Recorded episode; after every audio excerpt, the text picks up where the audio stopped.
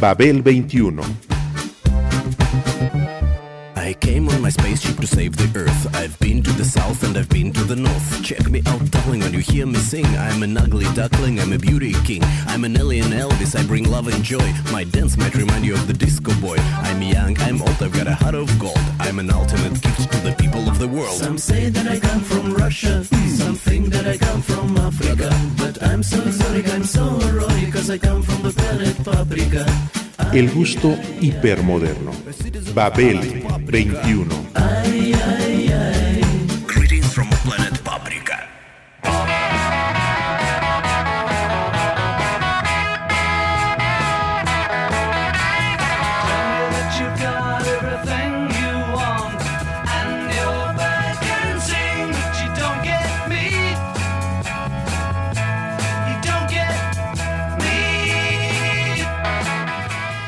La libertad creativa brinda el espacio para ir hasta el límite de las posibilidades. Los Beatles gozaron de ella con resultados sorprendentes.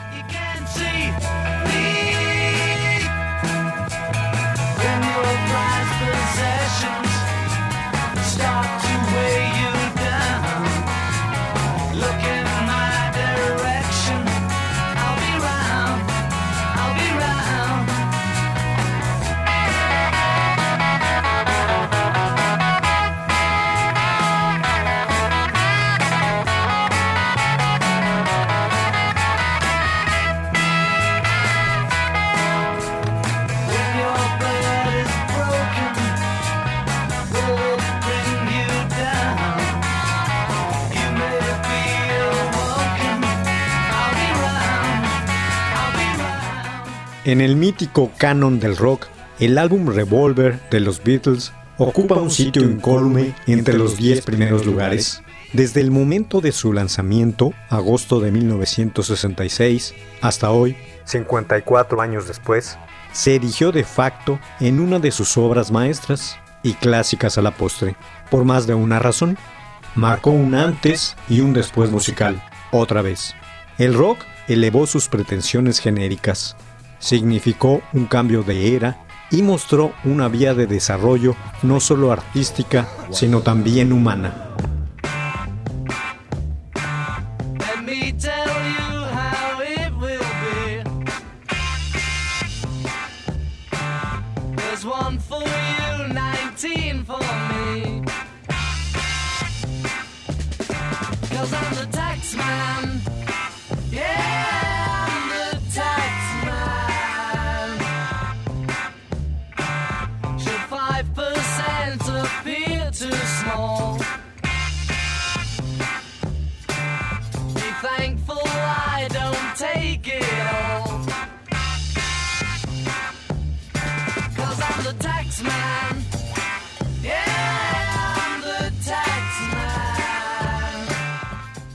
En el arte, lo importante no es ofrecer respuestas, sino brindar preguntas, crear cuestionamientos y entre más, mejor.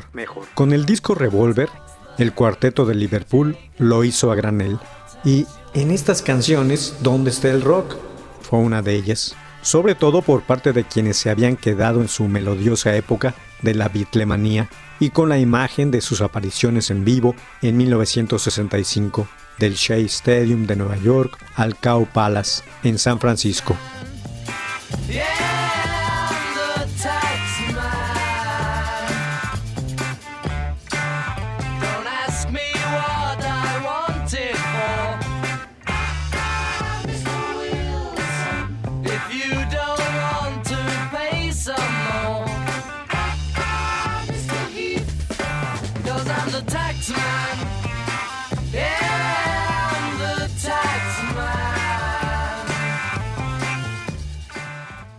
Con la nueva obra de los Fab Four, se hizo evidente que el rock era un espíritu omnipresente y su figura lo contemplaba todo. Se expandía por doquier y en él cabía lo inimaginable.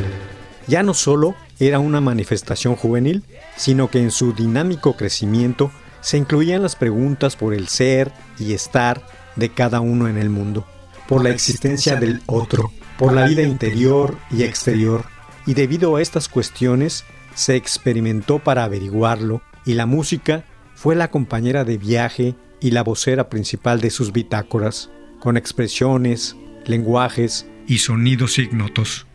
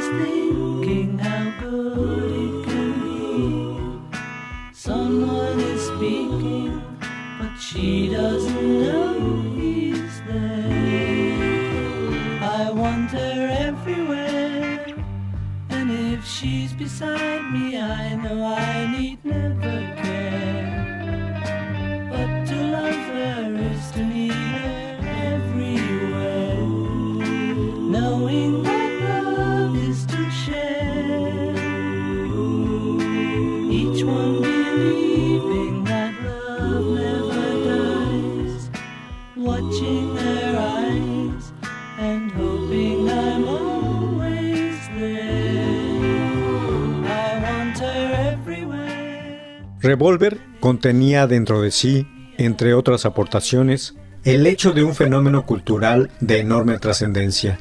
George Harrison escuchó el sonido del sitar indio interpretando un tema de los Beatles para el soundtrack de Help, Help, Help. Ese sonido entre terrenal y proveniente de lo alto fue lo que llamó la atención del oído de George y firmó con él un magnífico pero muy limitado antecedente, Norwegian Good, Norwegian, en el disco Robert Soul. Ese sonido, penetrando en el cerebro del músico, fue también el momento de una síntesis social anglo-hindú y el primer paso al conocimiento del otro.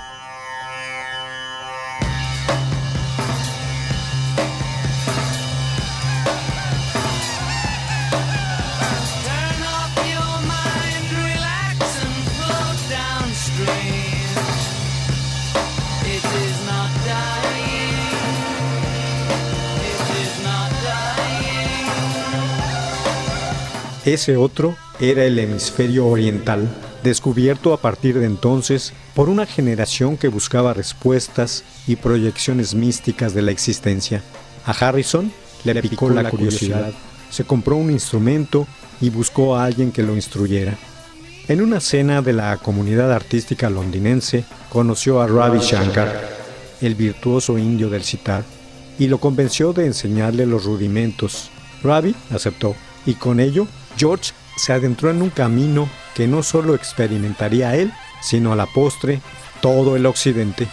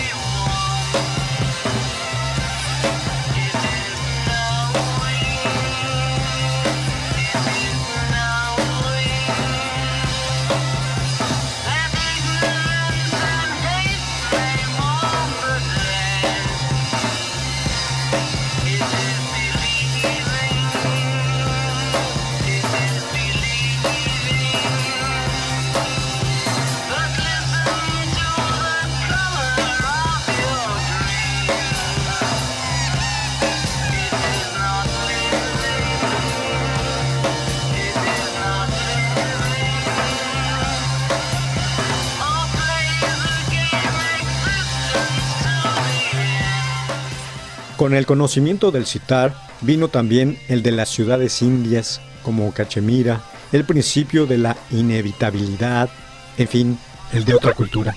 Por ese entonces, la experimentación agregaba el elemento químico como instrumento del conocimiento interno. George realizaba de manera regular viajes con LSD y en ellos descubrió que el paisaje mental que le producía era uno que ya había contemplado en la India,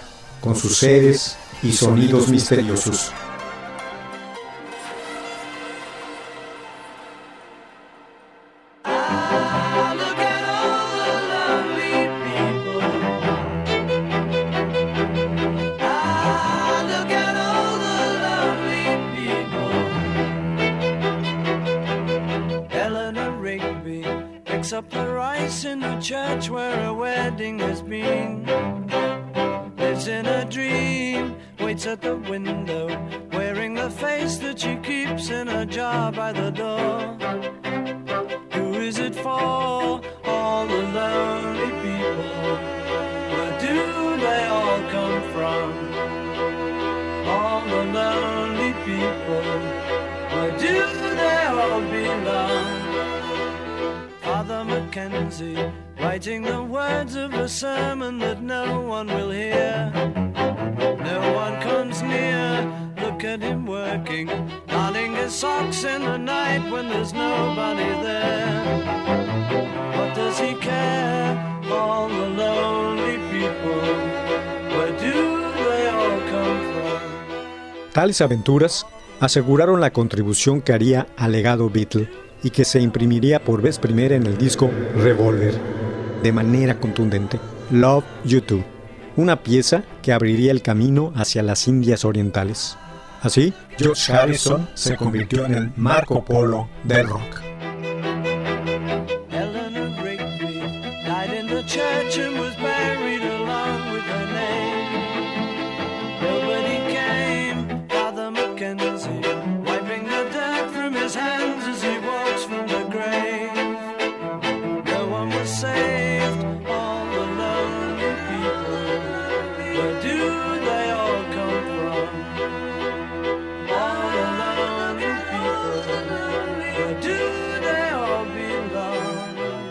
Los Beatles evolucionaban para poseer la modernidad de la vigencia, que es lo más elemental que se puede decir de un clásico. El álbum Sgt. Pepper's Lonely Hearts Club Band es producto de todo aquello y a su vez un clásico. Sus muchas bondades han sido detalladas desde su aparición en 1967. La historia de los Beatles cuenta con muchos comienzos, todo el tiempo se reinventaban y el del lanzamiento de aquel álbum desencadenaría otro fenómeno planetario, anexado a su ya de por sí largo bagaje, la psicodelia.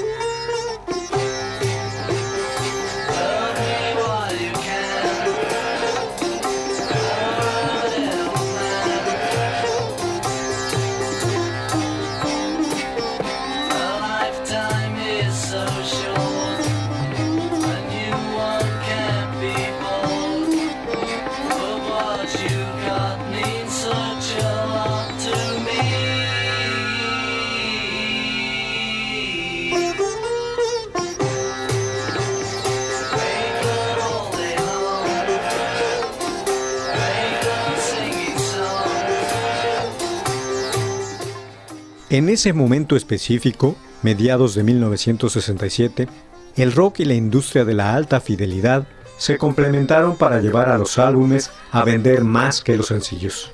Al frente de dicha revolución se encontraban los Beatles, quienes con el lanzamiento del Sgt. Peppers habían dado paso al disco conceptual, al rock como arte y al uso del estudio como si se tratara de virtuosismo instrumental.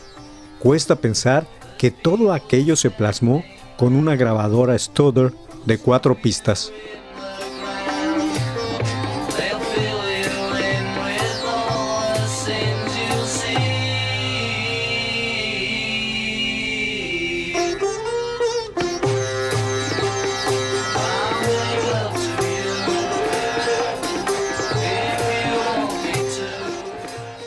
Las secuelas del disco, así como los ecos de su última aparición en vivo, eran el pasto de las informaciones cotidianas durante los años del segundo lustro de la década de los 60.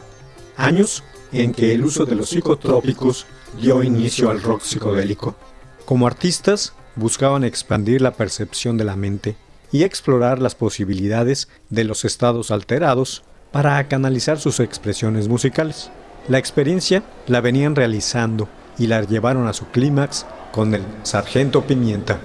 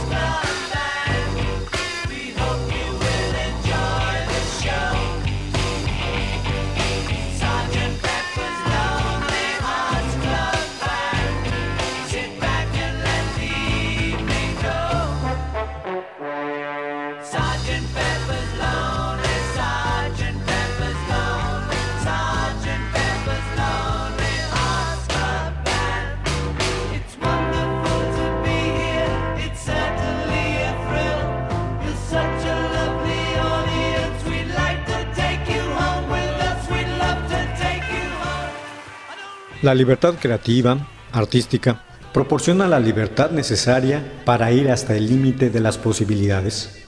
Los Beatles gozaron de ella, la pelearon desde un principio y los resultados saltaron a la vista. Sin embargo, ellos mismos también se la proporcionaron a quienes colaboraban con ellos, a George Martin para aportar todo lo que estuviera en su capacidad como mago sonoro, y a los fotógrafos y diseñadores de sus portadas en este caso Peter Blake, Peter Blake, pintor inglés e icono del pop británico, para hacer lo propio con su imagen.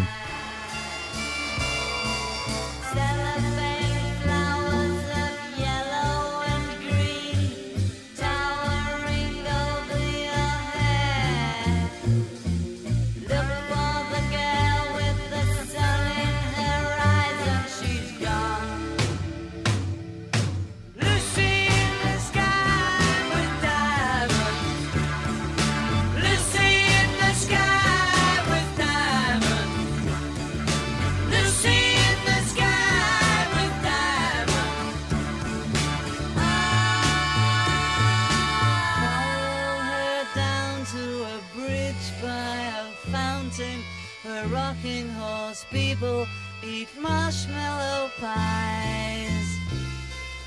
Everyone smiles as you drift past the flowers that grow so incredibly high.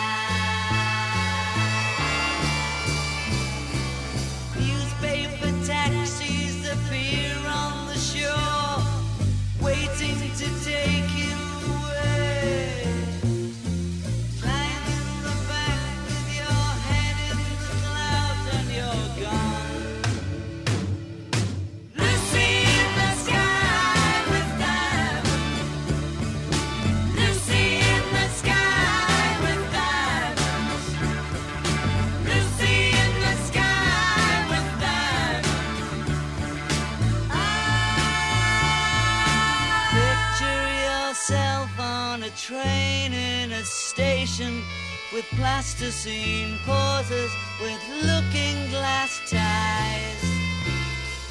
Suddenly someone is there at the turnstile, the girl with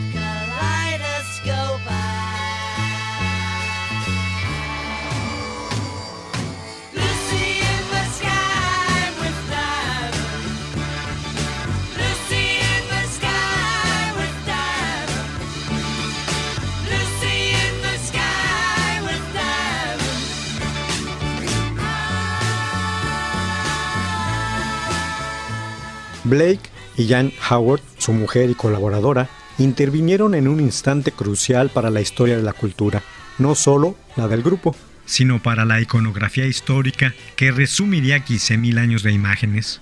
Lo mismo que la proyección para el futuro, que llegaría quién sabe hasta dónde. Blake reorganizó la memoria del cuarteto en particular, pero como buen artista, y lo hizo al mismo tiempo con la cultura popular en general.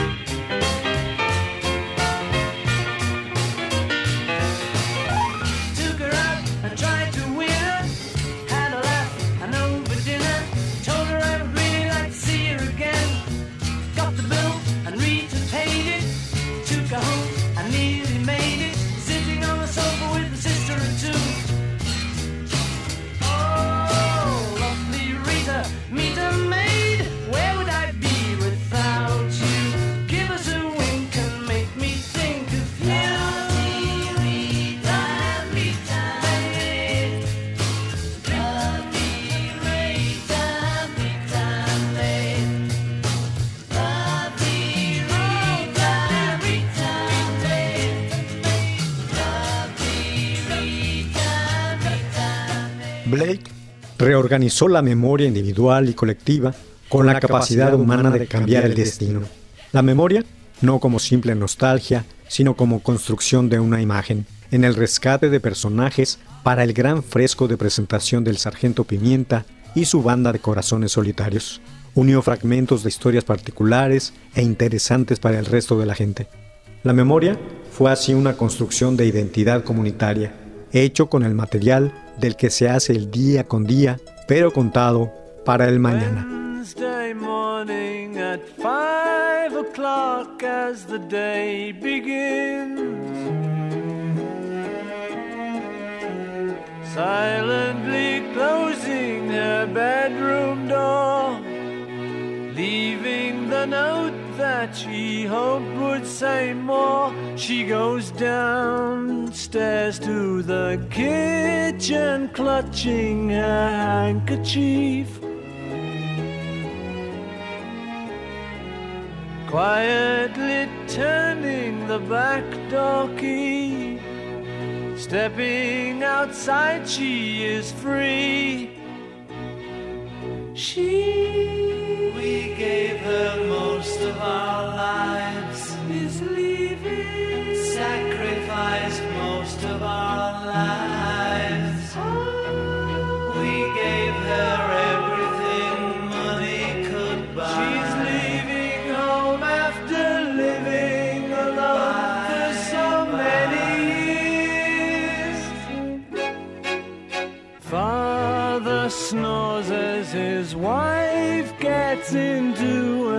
dressing gown. Picks up the letter that's lying there. Standing alone at the top of the stairs, she breaks down and cries to her husband, Daddy, our baby's gone. Eso es lo que hizo Blake con la portada del multimensionado álbum. Mantuvo con ello la emoción de contemplar. Una imagen que te atrapa y sientes lo que te está diciendo. Su fuerza se mantiene más de medio siglo después, en un mundo que le da a las cosas en general un nanosegundo de vida antes de pasar a lo siguiente. La portada de este octavo disco Beatle es un objeto de la actividad iconográfica humana y eso solo un fragmento de su interés.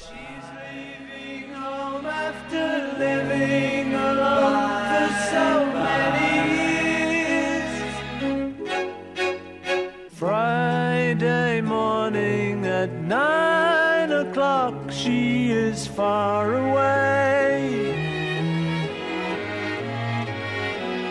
Waiting to keep the appointment she made. Meeting a man from the motor trade. She. What did we do that was wrong? He's having.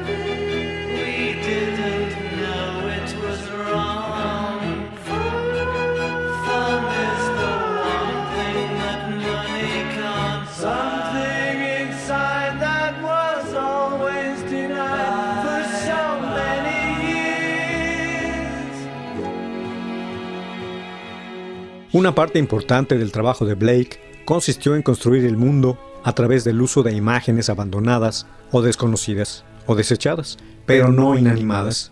Trabajó como recolector, como uno cargado de miradas, con el taller en su cabeza, con el ojo puesto sobre las cosas y con la visión del artista que determina si un objeto es arte o no. A partir de él, los artistas ya no representan al mundo, lo rehacen.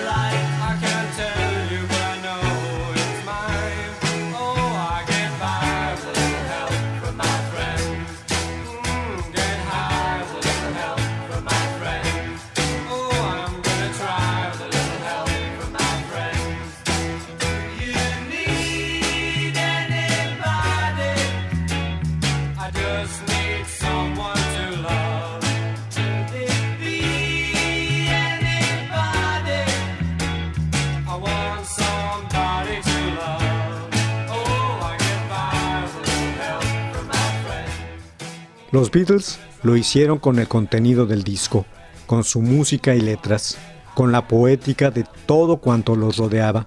El hecho mismo de escuchar un LP trajo consigo una actitud diferente hacia la música, un compromiso más sostenido de atención hacia ella.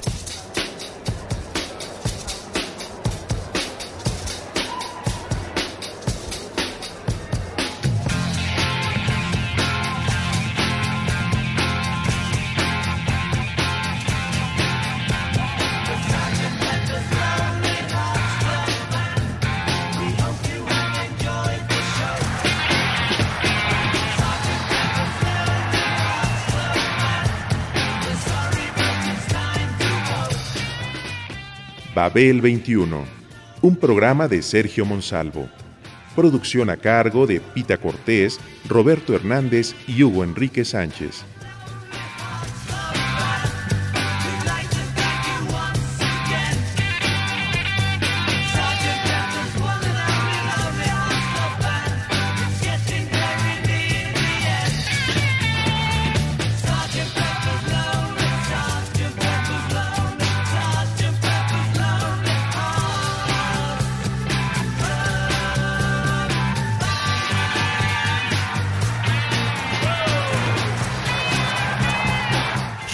Educación.